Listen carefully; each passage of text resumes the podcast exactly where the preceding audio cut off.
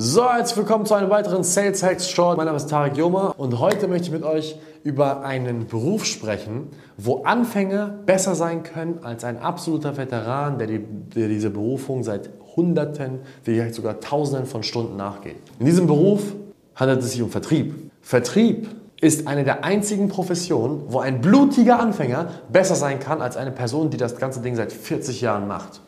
Das ist eine Erkenntnis, die ich vor kurzem geschlossen habe beziehungsweise gehabt habe. Und was mir dabei aufgefallen ist, ist, dass es in keinem anderen Beruf der Fall ist. Es wird niemals vorkommen, dass ich besser werde in dem Operieren an Herzen als ein Arzt, als ein Herzchirurg, der das schon seit 20 Jahren macht. Ich werde niemals besser darin sein, Flugzeuge zu fliegen, als ein Pilot, der seit 30 Jahren Flugzeuge fliegt. Ich werde niemals besser darin sein, eine Kamera zu führen, als unser Karim, unser begabter und talentierter Video Videographer, als, als er, der das schon seit Jahren macht, wenn ich, das, wenn ich die Kamera das erste Mal in die Hand nehme.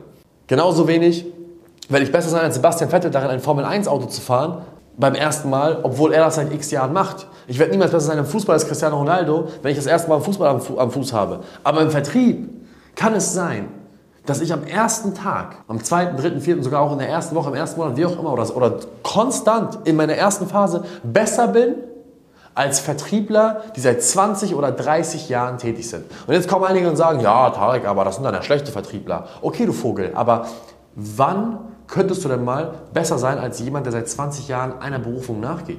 Wenn jemand seit 20 Jahren Flugzeuge fliegt, aber ein scheiß Pilot ist, wirst du trotzdem nicht darin besser sein als er, dieses Flugzeug zu steuern. Genau das gleiche gilt ja für die Herzchirurgen, genau das gleiche gilt für Fußballer. Ein, ein Kreisliga-Fußballspieler wird immer besser sein als du, wenn du vorher noch nie einen Fußball am Fuß hattest. Aber im Vertrieb kann es sein, dass man Vertriebler, die seit 10, 15, 20, vielleicht auch nur zwei Jahren tätig sind und das schon dauerhaft machen und sich als Vollblutvertriebler bezeichnen, übertrumpft werden von einem blutigen Anfänger. Wie kann das sein?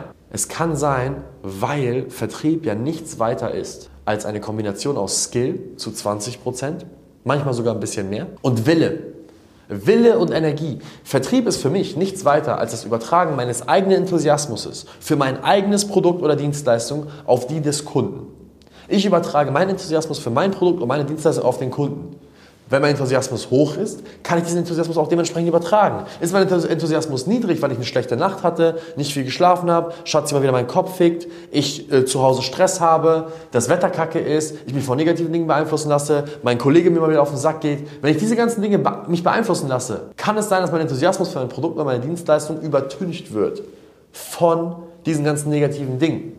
So wie ein schöner, großartiger Tag, wo alle happy und gesund sind, deine Mama gesund ist, deine, dein Vater gesund ist, deine Familie gesund ist, deine Freunde happy sind, du Zeit hast, du, du, du alle eigentlich Gründe der Welt hast, gesund zu sein, mal wieder übertüncht werden kann von dem ewigen Regen, der den ganzen Tag draußen wütet. Von schlechtem Wetter. Ist das gut? Nein, ist es nicht. Und genau das gleiche ist auch im Vertrieb. Vertriebler werden primär dafür bezahlt, dass sie ihren Enthusiasmus für ihr eigenes Produkt, ihre eigene Dienstleistung auf den Kunden übertragen. Und es kann sein, dass wenn ein erfahrener Vertriebler diese Grundregeln des Vertriebes nicht beachtet und eine andere Person reinkommt und die super enthusiastisch ist von Anfang an, weil sie so super euphorisch ist in diesem neuen Beruf, weil sie richtig eingearbeitet worden ist, dass sie einfach faktisch gesehen bessere Leistung abliefert als der erfahrene Vertriebler.